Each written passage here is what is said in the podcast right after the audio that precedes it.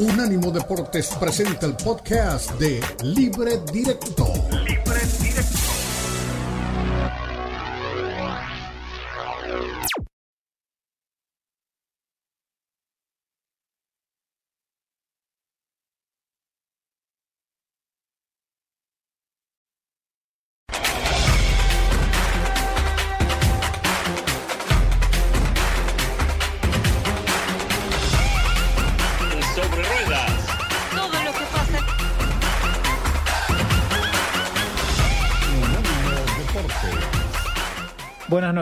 La verdad no, no entendí nada de tu pregunta. Porque no fuiste a donde querías preguntar, fuiste para acá, fuiste para allá, no fuiste concreto en nada. Primero, individualmente no hablo nunca. No sé por qué me vuelven a preguntar con algo que no voy a contestar. Segundo, a mí el equipo me gustó. El equipo me gustó. El equipo intentó en los 95 minutos ir a buscar el resultado de la forma que nosotros siempre intentamos. ¿No fuimos eficaces? No, no fuimos eficaces. ¿Fueron eficaces? Sí, fueron eficaces. ¿Duele? Sí, duele, claro, sí. El resto lo analizo tranquilo en la oficina cuando esté solo. Hola Tano, ¿cómo estás? De este lado César Caballero de ESPN. Sobre el tenor de que ya sé que no hablas de alguien en particular, pero sí te quiero preguntar de qué tanto vas a escuchar a la afición, porque la afición hoy se hizo sentir y se hizo sentir en contra de dos jugadores en particular, sin que tengamos que hablar del nombre de Oscar Jiménez, que tanto vas a tomar en cuenta una afición que no está conforme con un guardameta que hasta el momento no ha brindado la seguridad esperada. ¿Qué tal? Buenas noches. Lo analizaré en frío. La afición tiene toda, todo el derecho en poder manifestarse de lo que quiera. Yo soy el entrenador. Sino que venga alguien a dirigir. Yo estoy tranquilo. Sé las decisiones que tengo que tomar en el momento que tenga que analizar y veré qué es lo mejor siempre para el equipo y para la institución. Gracias, Ana. Buenas noches, Fernando. Carlos Daniel Salgado de Azteca Deportes. Normalmente cuando el América gana sueles eh, dar el crédito a los futbolistas. Hoy que te llevas eh, la derrota, ¿cómo, ¿cómo distribuyes esa responsabilidad? Eh, y también si lo ves desde un lado autocrítico. Buenas noches. La derrota obviamente soy el responsable, pero a la vez estoy satisfecho de que el equipo siempre fue a buscar. Muy bien, a ver, yo creo que a es- esto tiene mucho de largo y mucho de ancho.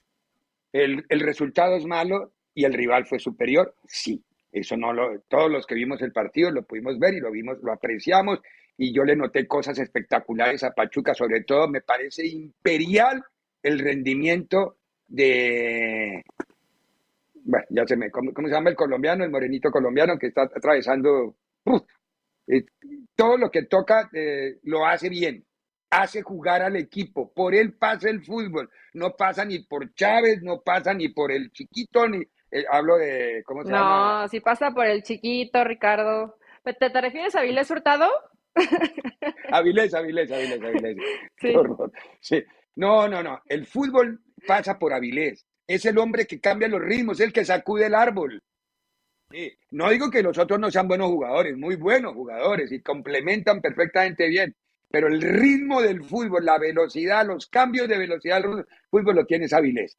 Pero bueno, esa es una parte y eso no se le puede quitar a Pachuca.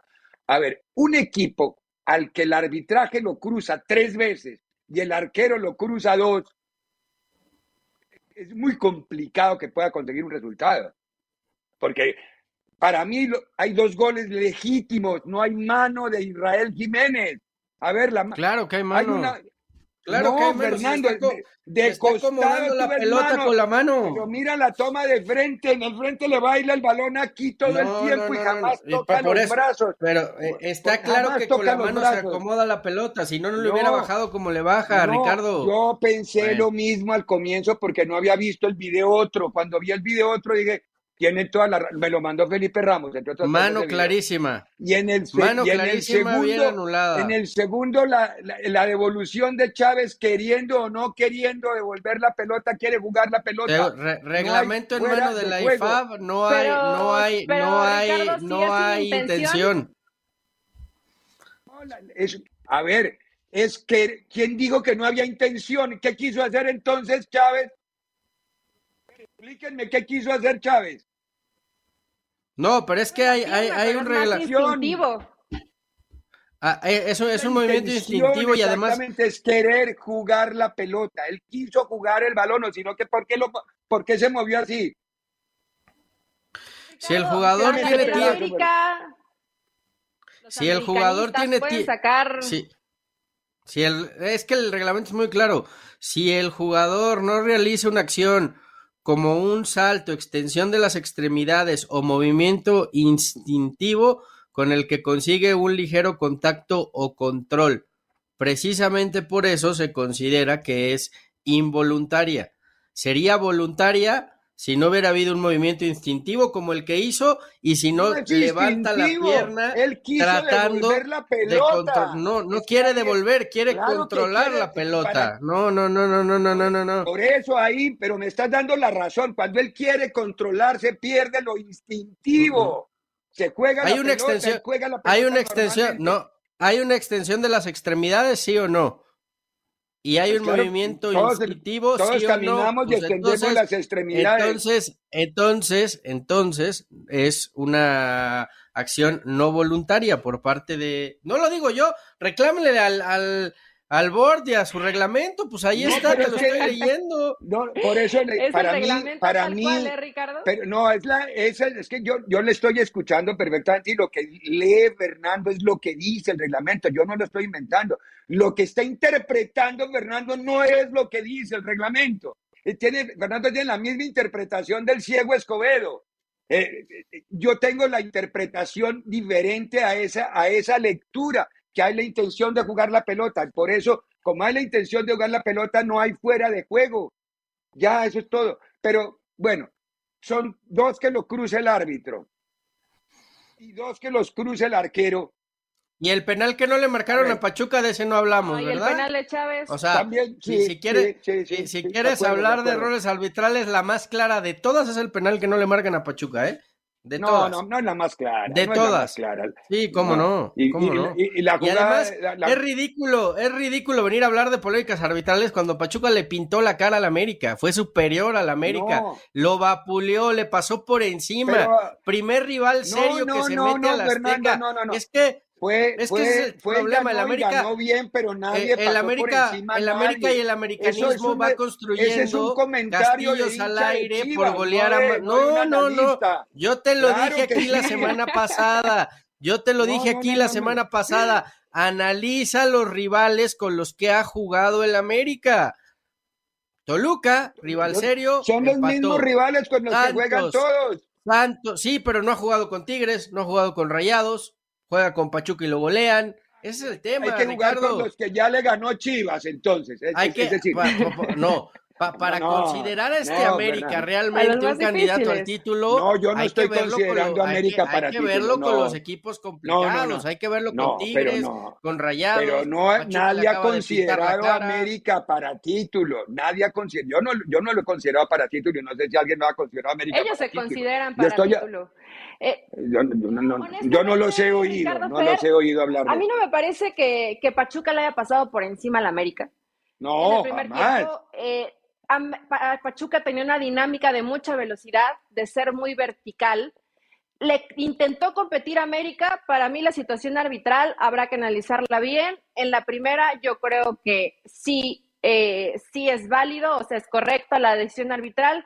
En la jugada donde Chávez estira el pie, para mí termina interviniendo y ese gol tendría que haber sido válido. Eh, eh, eso, eso para, Para mí, mí es como yo no analizo, pero bueno, cada quien interpretará como mejor se le pegue la, eh, se le pegue el reglamento. La gana. Después Pachuca suma gente por fuera, suma gente por carril interno y los que llegan al medio campo. Y América nunca supo cómo corregir el estar en inferioridad numérica en defensiva.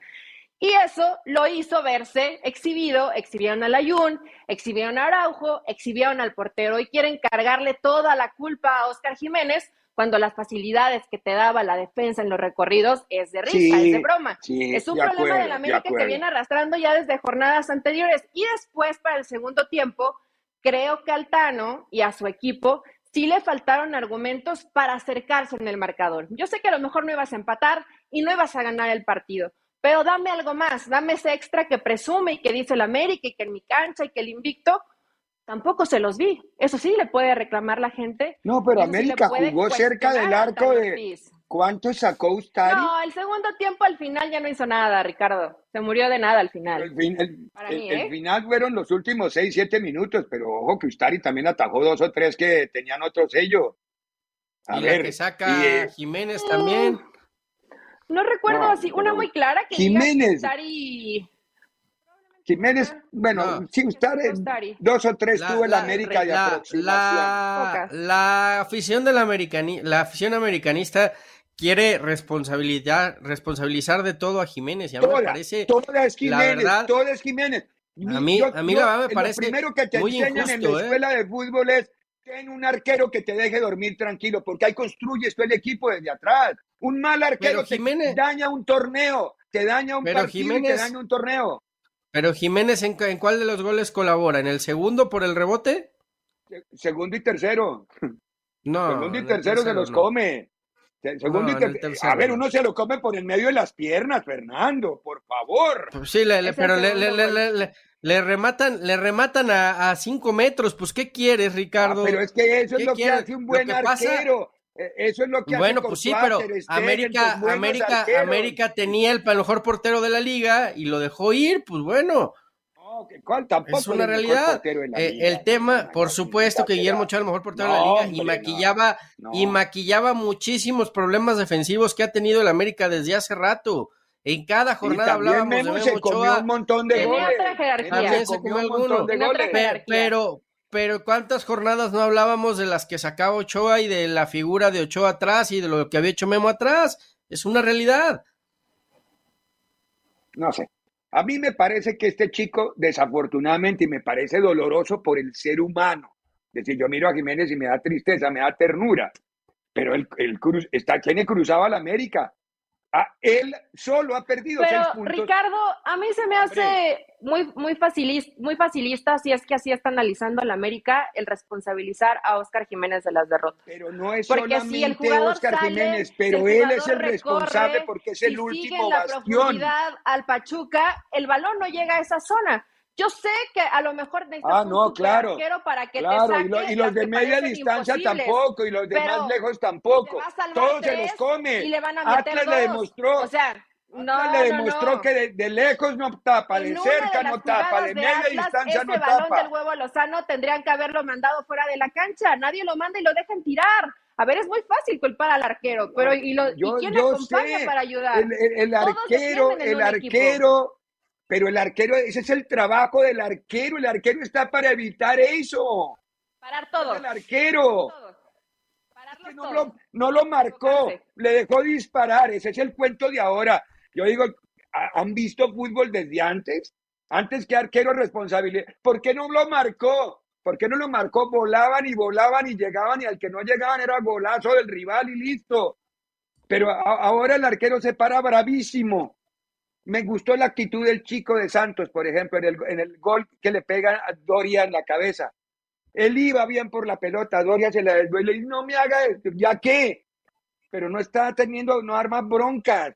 Este chico le disparan de 40, le meten, de 30 le meten, de 20 le meten, a dos metros le meten. A ver, que, que tape algo. No, pero, pero también la defensa en la América hace agua, ¿eh? Yo, no- yo O no sea, estoy negando eso, Fernando. hace Yo no estoy negando agua. que la defensa de la América tenga problemas, pero que tape algo.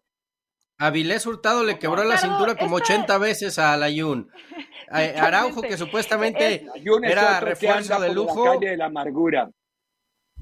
Malísimo, La defensa de la América, en eso tienes Malísimo. toda la razón. Pero, la defensa de la América es muy fácil. no se Yo salva creo- nadie. Yo creo que Ochoa le daba otra, otra presencia. Hoy ves que los jugadores se animan a pegar Ochoa es un gran atajador. distancia y tiene otra personalidad en la portería de lo que hoy tiene Oscar Jiménez. Pero el mejor ejemplo de esto que yo te estoy tratando de explicar, Ricardo, y que lo considero así, es la carrera de Memo Ochoa. A los equipos en los que hasta de Europa se come cualquier cantidad de goles. Y no es porque el arquero sea malísimo. Si tu, defendes, mal- si tu defensa es malísima y te llegan 25 veces, ningún arquero va a parar las 25. Ninguno, ni corta. El que pongas enfrente, nadie lo va a hacer. Hoy la defensa del América es muy mala, muy mala. Y el arquero no tiene la personalidad No, no, y la no, presencia de lo que tenía Ochoa. Es que a eso voy. Una cosa es tener una mala defensa, pero mi hijo, usted es el último jugador. Tape algo. Para afuera no las meta. Las que al menos las que van para adentro evite, las, las que van para afuera no las terminen Van a poner a el segundo gol. ¿A poco es mucho Sí. mejor Yo- Malagón que Oscar Jiménez? Ah, yo no sé, yo tampoco, no puedo juzgar eso porque tampoco tengo, hay que ver a Malagón primero. Pero es cierto, no, no, no, no, no, América necesita un arquero, arquero, no un atajador, un arquero. El último arquero que tuvo América fue que Marchesín, ¿no? Arquero, arquero. No, Porque no. Ochoa es un, Estás- atajador espectacular, Ochoa, pero Ochoa fue el mejor portero de la liga cuando estaba con América, hombre. No, ¿de, de, de qué me Pues, hablas? Entonces la liga, no, no puedes, puedes tener toda la razón, Fernando. ¿Cómo estará de mal el arco de México? Que si Ochoa es el mejor arquero de la liga. Y, y tiene razón No. Coca cuando ve a uno que llama a. Ochoa, a Acevedo y a, y a Rodríguez. Pues claro, ese es el nivel de la liga. Tienes toda la Ochoa, razón, Fernando. Ochoa, ese es el nivel bueno, de pues la a- liga. Ahí estaba el segundo portero de, de Colombia, que ahora es el titular, Camilo. O sea, Está también caminando por la calle de la amargura, Pues- Camilo. pues también, tam- también, también ta- tan mal estaba la cosa, pues fue, fue clave en el No, título por del eso le digo, si ese es de el mejor arquero de Pero- la liga, Pero no, no, no menosprecies, no menosprecies diciendo que Ochoa es atajador. Ochoa es un gran portero. Y, y- No, y Ochoa no es arquero, no, de- Fernandito, por supuesto perdóname, pero sí. Ochoa no es arquero supuesto ni de que sí. Por Ochoa es un supuesto que sí. espectacular. Es un gran arquero. Ochoa no Es un gran no trabaja portero. pie, no trabaja el área, Ochoa- no trabaja cerrando ángulos, no trabaja nada de eso. Ochoa de arquero Es un no grandísimo, es. Él es un atajador, grandísimo portero. un gran atajador, grandísimo portero. Un notable, El- un, un Hoy, América, hoy. América lo extraña, hoy América extraña, hoy América se da cuenta de lo que, de lo que perdió el otra Ochoa, cosa, pero, eso bueno. no quiere decir que sea un gran arquero. Memo ha sido arquero. toda la vida un gran atajador. De arquero no tiene portero de condominio, porque no sé qué será. Mejor vamos a la pausa y hablamos de hablamos mejor del Barcelona, que esta vez sí ga- ganó. Acá hay ah, trancas, pero ganó el Barcelona 1-0 y es líder con nueve puntos. En breve continúa Libre Directo en Unánimo Deporte.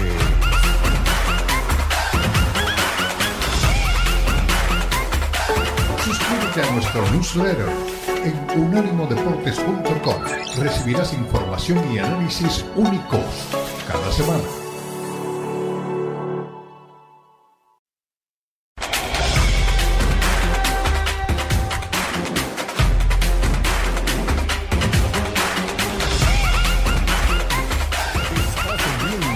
Libre Directo en Unánimo Deportes.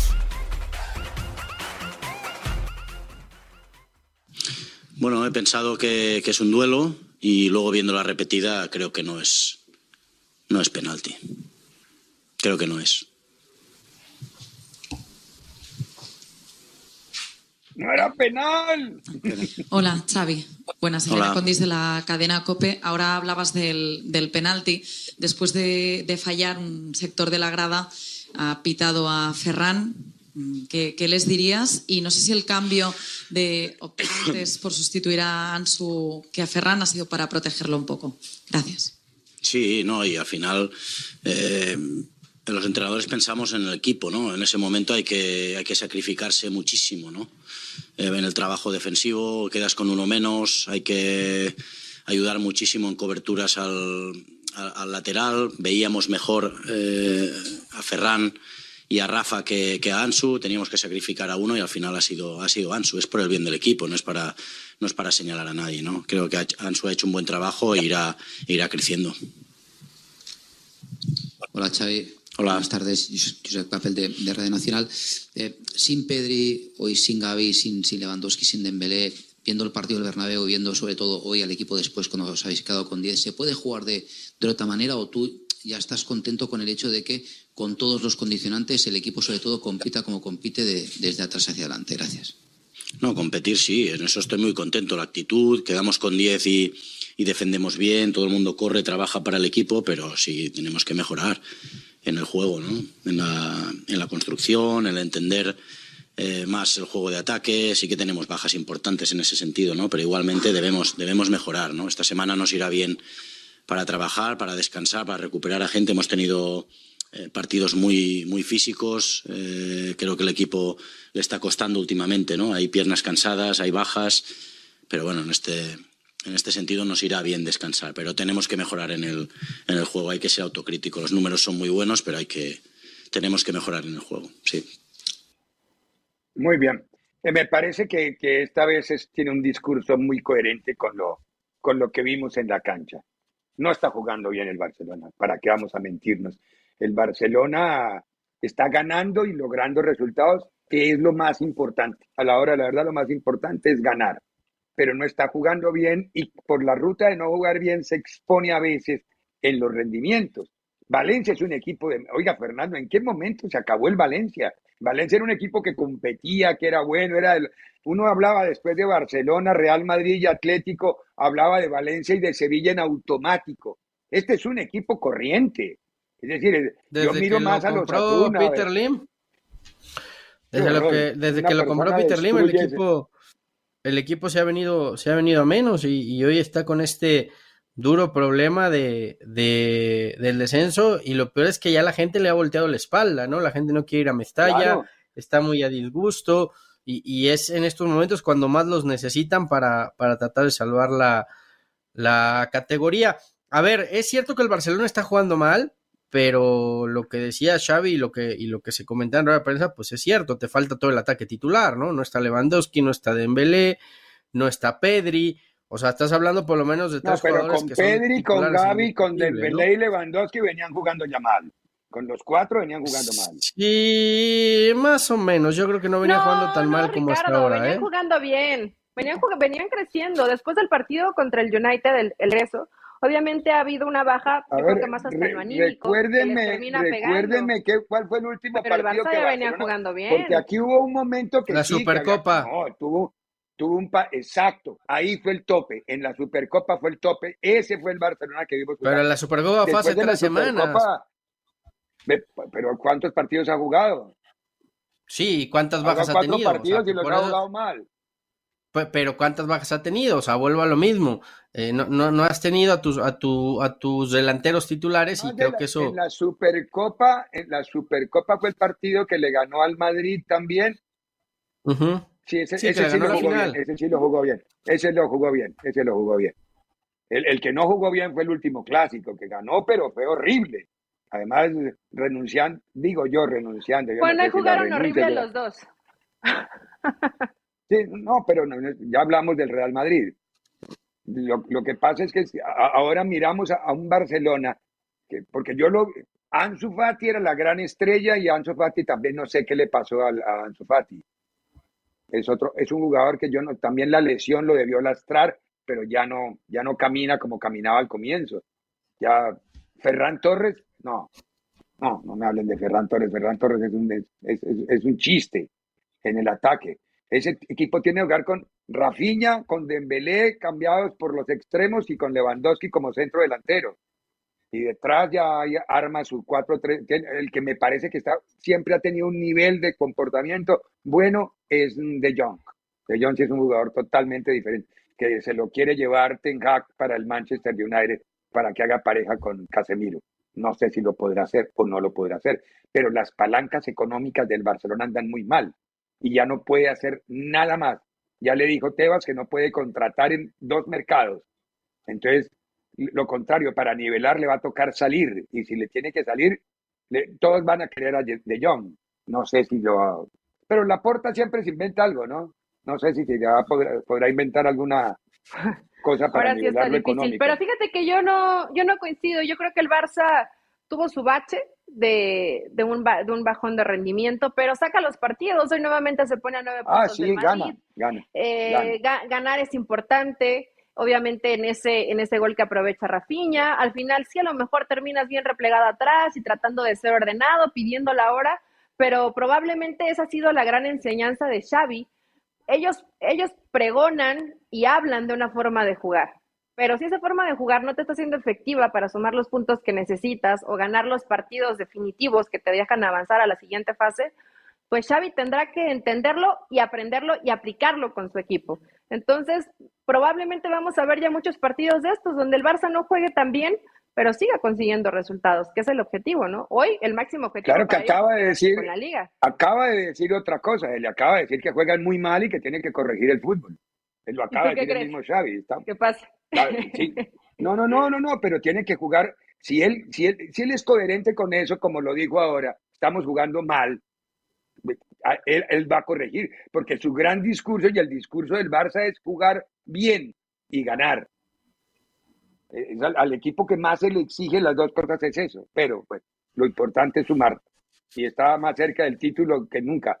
¿Cuántas fechas van? ¿20 qué? Ya van, quedan muy poquitas, porque ya, no- ya no queda sino, son 37, creo que van 23, o quedan 14 fechas, 13 o 14 fechas. Entonces ya, ya, ya cada vez se 24 estrecha más van. el calendario. Claro, van- quedan 24. 13 fechas. Entonces, 24 ya es mu- fechitas. mucho más, mucho más difícil, ya estamos entrando en la 24 y recta 9 final. puntos de diferencia, pero falta el clásico de vuelta, ¿no? Que es, me parece el partido Pero en donde ojo se que es puede en el. Camp Nou. Es en el Camp Nou. Si gana el Barcelona y mantiene esta ventaja, me parece que ahí ya Ah, la liga ya. estaría prácticamente finiquitada, pero si el Madrid, el Madrid te recorta 6 y además con la ventaja de los dos clásicos, se, se- se vuelve a abrir muchísimo la liga, ¿eh? que claro, hay clásicos que suman a la liga y hay clásicos que no, porque los otros son de- el otro es de la Copa del Rey, ¿no? Entonces, Sí, pero la ida, la ida la perdió, la 5 perdió el abril. Barça. En, en el Bernabéu perdió el Barcelona. en, el, en la cual la Copa del Rey no la ganó el Barcelona. No, no, no, no, no. La, la liga, el clásico de liga eh, que se jugó Ah, sí. en noviembre del Ah, año sí. pasado lo perdió Sí, el sí, la, Barcelona. la Copa lo, acaba- lo va ganando sí, sí. Barça. Sí. La Copa sí la va ganando el Barça y juega también la vuelta de local.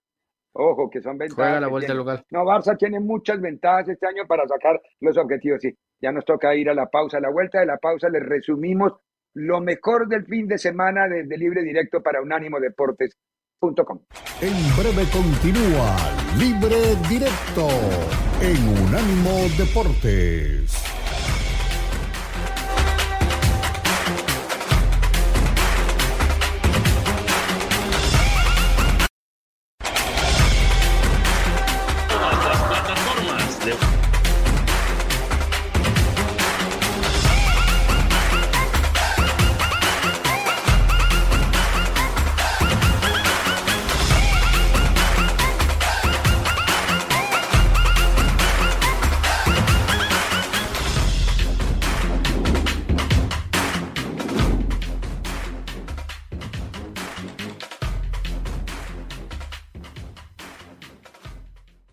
Semana lleno de emociones en diferentes ligas del mundo. Espectacularidad en la Premier League con el triunfo del partido quizá más importante si lo manejamos de este fin de semana a nivel global. El partido del Liverpool contra el Manchester United. Una goleada histórica de un equipo como el Liverpool frente a uno como el Manchester que venía en ascenso permanente y del que no se esperaba este resultado. También un fin de semana en donde disfrutamos la MLS, los 30 goles que se convirtieron en la Liga de Estados Unidos, los 24 goles que se convirtieron en la Liga Mexicana y una semana en donde el técnico campeón del mundo, el técnico de la selección de Argentina, Lionel Scaloni, fue invitado a territorio salvadoreño. Allí sí, él fue a, atender unas conferencias a las que fue invitado para hablar de cómo se consigue el título y cómo manejar los estados de ánimo de una selección nacional. Y miren este reencuentro con uno de los personajes míticos del Salvador y de los grandes jugadores de fútbol del mundo, el Mágico González. Estaba ahí. El Mágico González para las nuevas generaciones, porque es que los millennials piensan que la historia se escribe cuando ellos nacen. No, desde ahí, no, no, no, no. El Mágico González en la Liga Española y en el Cádiz, Maradona le hacía venias, así de fácil. Maradona le decía que, que, era de los jugadores grandes que le había visto en la historia. Eh, Ahí estuvo justamente en territorio salvadoreño el técnico de la selección argentina y el abrazo con el mágico González. En la Liga Mexicana hay que meternos de lleno en el Chivas de Guadalajara o en las Chivas de Guadalajara porque los triunfos han sido espectaculares. Antes de que hable Paunovic, yo quiero que Fernando nos diga en el resumen del fin de semana qué fue lo que mejor le dejó este Chivas de Paunovic. Pues yo veo un equipo ordenado, serio, defiende bien, sabe en qué momento atacar, en qué momento presionar arriba, en qué momento replegarse. Veo mucho trabajo por parte de Paunovic, eh, cuarto gol que marcan en eh, táctica fija, no es casualidad. Y, yo insisto, a Chivas creo que habría que empezarlo a poner como un candidato al título. Si fuiste capaz de ganarle a Monterrey en, en su casa, a Tigres en su casa, de hacerle juego a Pachuca en Pachuca, de, de continuar en esta racha y de llevar solamente una derrota, Chivas está para, para cosas grandes en este torneo. Muy bien, escuchemos justamente qué dijo el técnico del equipo de Chivas. Para la lectura del partido creo que hemos, eh, hemos tenido eh, un partido muy intenso. Eh, bueno, intentamos imponer la intensidad en, en, el principio del juego, que fue interrumpida por pa, un par de lesiones, una me parece de un jugador lesión de cabeza que se, que se retrasó bastante luego el reinicio. Y eso nos puso quizás en los momentos eh, principales del juego un poco eh, más, más no, no, entramos tan fuerte, ¿no? pero eh, después de la jugada del primer gol creo que el equipo arrancó, volvió a recuperar el espíritu que nosotros creo que siempre tenemos en, en, el inicio de, de los partidos. Muy bien, dinámica, como dice Fernando, dinámica como también ratifica por la forma como plantea los partidos de entrada Paunovic. Cambiemos de frente, vayamos a Europa, Élite querida. ¿Qué pasa con este Madrid? ¿Está para cosas importantes o no está para cosas importantes? ¿Está para recuperarse en la liga o está solamente para apuntarle a Champions? Y el mensaje que llega desde Liverpool, ¿debe preocupar o no debe preocupar? Yo creo que sí lo volteas a ver de, de reojito, con un poquito de, de, tensión, de que te hablan de la capacidad que tiene este equipo de Liverpool, que no nos sorprende, que ya lo ha hecho, que ha logrado las épicas en la Champions, precisamente contra el Barcelona. Entonces, ¿para qué está el Madrid? Para mí, Ricardo, ya no alcanza al Barça, digo, a menos eh, en una combinación de resultados, obviamente ganando el clásico que les queda pendientes y esperando a que Barcelona tropiece, pero serían dos partidos más y esperar a que nos sume y que Madrid siguiera ganando prácticamente todo lo que le falta. Lo veo complicado. ¿Para qué está Madrid? Para mí únicamente hoy enfocar la mayor de su energía en Champions y ver si le alcanza para avanzar de esta fase. Ya después, si por cosas del fútbol el Liverpool lo termina dejando fuera, pues ver si puede acortar esa distancia con el Barcelona, pero ya se ve complicado. Sí, eh, no digo que sea imposible para el Liverpool después de haber visto al Liverpool ayer, pero esos resultados tampoco se dan cada tercer día, ni cada cuatro días. Eh, ¿Por qué se jugó de esa manera y no se consiguió el resultado? Nos lo dice Carlo Ancelotti. Los del partido, esto ha sido un partido abierto, porque lo que queríamos hacerlo abierto, eh, la verdad es que nos ha faltado eficacia en frente, no digo tanto en los últimos 30 minutos porque en 30 minutos el, control ha sido bastante constante en la primera parte. Yo creo que porque el partido eh, estaba más abierto se podían tener ahí más oportunidad para crear más soluciones para crear oportunidad, como hemos hecho en la última parte, pero en este momento nos falta eficacia. Hacemos un regate más, hacemos un tiro a portería menos, un pase más de lo que teníamos que hacer, demasiadas paredes, espacio muy reducido. Esto nos ha costado que en los últimos tres partidos no hemos marcado. Puede ser que hoy se podía marcar porque tenemos. Muy bien. Es un, un Madrid desbalanceado. Mejoró en el fondo, desmejoró en ataque. Y después de lo que el mensaje que llega de Inglaterra, eh, esto es simplemente para ponerle adorno un poco de salsa y un poco de condimento al partido que viene de Champions. dos semanas para el clásico, ¿eh, Ricardo? Sí, es verdad, el 19, ¿no? El 19 de marzo. El 19, eh, partido donde se puede definir la liga entre Madrid y Barcelona, ¿eh? Tienes toda la razón, Fernando. Madrid tiene los frentes abiertos todos, pero muy complicados todos. Hay que serle Ahora, si la pasa lo del el año, hace un año hablábamos de lo mismo y lo difícil que era para el Madrid, lo logró.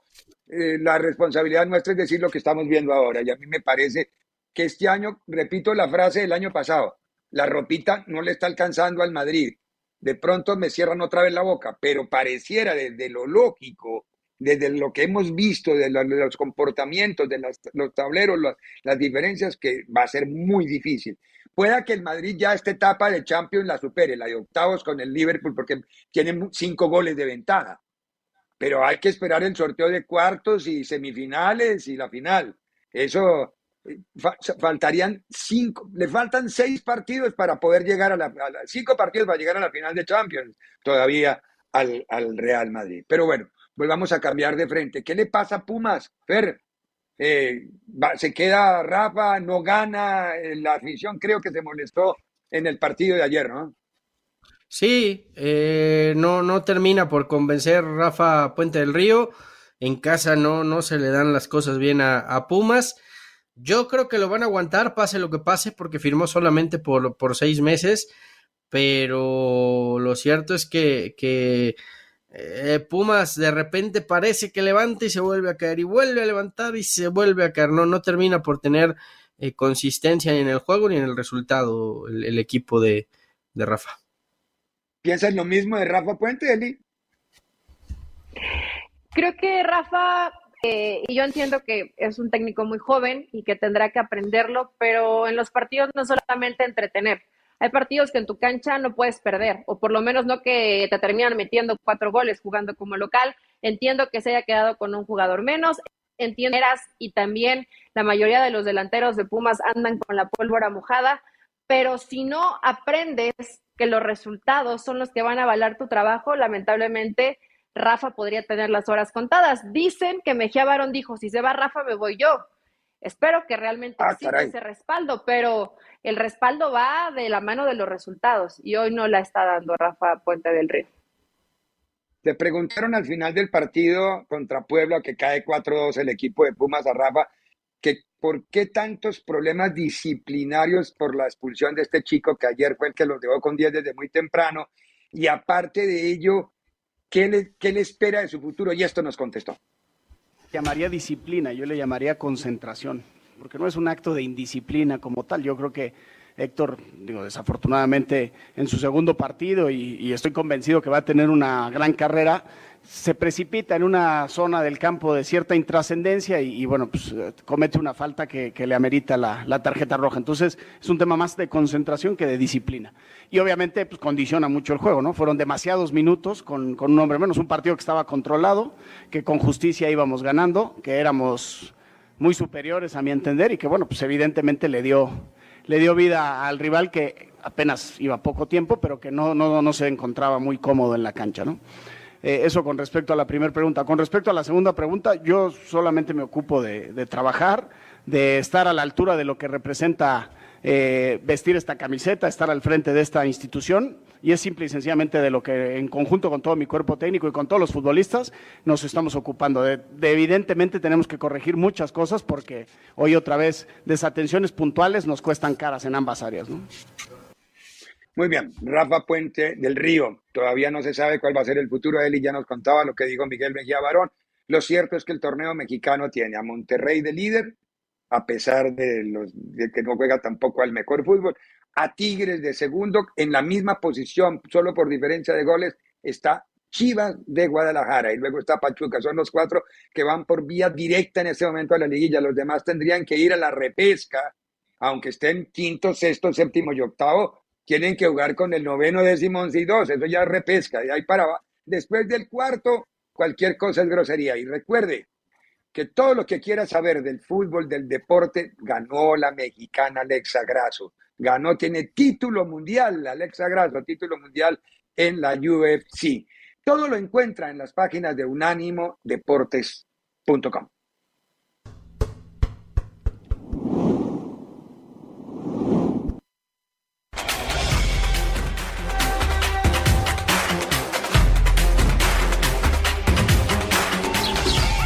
En Twitter, Unánimo Deportes.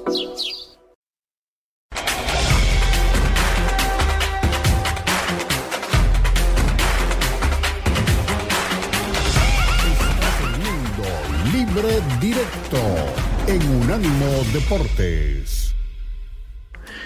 Señoritas, ¿alguna pregunta? Sí, usted. Buenos días, Para el diario Récord. Preguntarle qué tanto puede afectar anímicamente el haber perdido contra el último lugar de la tabla, previo al partido contra Pumas, que es un partido pues, muy esperado por la afición. Siempre que se gana y se pierde, afecta positiva y negativamente. Somos seres humanos, tenemos corazoncito, y de modo que perder un partido sigamos viviendo como si hubiéramos ganado. Imposible. Y no importa contra quién sea, si es el primero o el último, las derrotas todas duelen, como todos los triunfos dan satisfacción. Pero tengo un grupo que cuando ganó no se sintió la mamá de Tarzán. Y ahorita que perdimos, no vamos a hacer la caca del caballo del bandido. Tampoco. Y si es Pumas, si es América, Cruz Azul, Mazatlán, el que sea, merece nuestro respeto, pero no tenemos miedo. Muy bien, creo que nunca había resumido una conferencia completa, porque esto fue hace un rato, esto no fue, esta es muy reciente, la conferencia del Tuca Ferretti, pero resumió en un minuto todo, es decir, después de eso, ¿qué preguntas? La caca del caballo del bandido, ¿cuál es esa? No me la sabía, de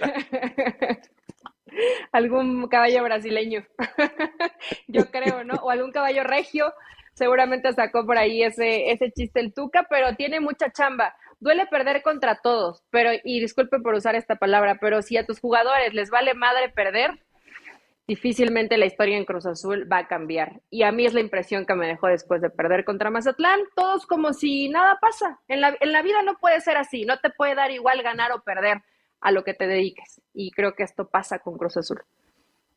Mañana vuelven a hablar en Cruz Azul, Fernando. Están tratando de hacer una reconciliación con medios, porque hoy habló Tuca y acaba de llegar un aviso que mañana hay otra conferencia a las 9 de la mañana. Es decir, Apertura. hay un acercamiento. Sí. Apertura, y yo creo que. Unánimo Deportes presenta. ¿Sabía usted que solo dos personas negras han ganado medallas de oro en natación en unos Juegos Olímpicos? Según investigadores, la razón por la que los negros no son tan buenos en este deporte. Este fue el podcast de Libre Directo, una producción de Unánimo Deportes.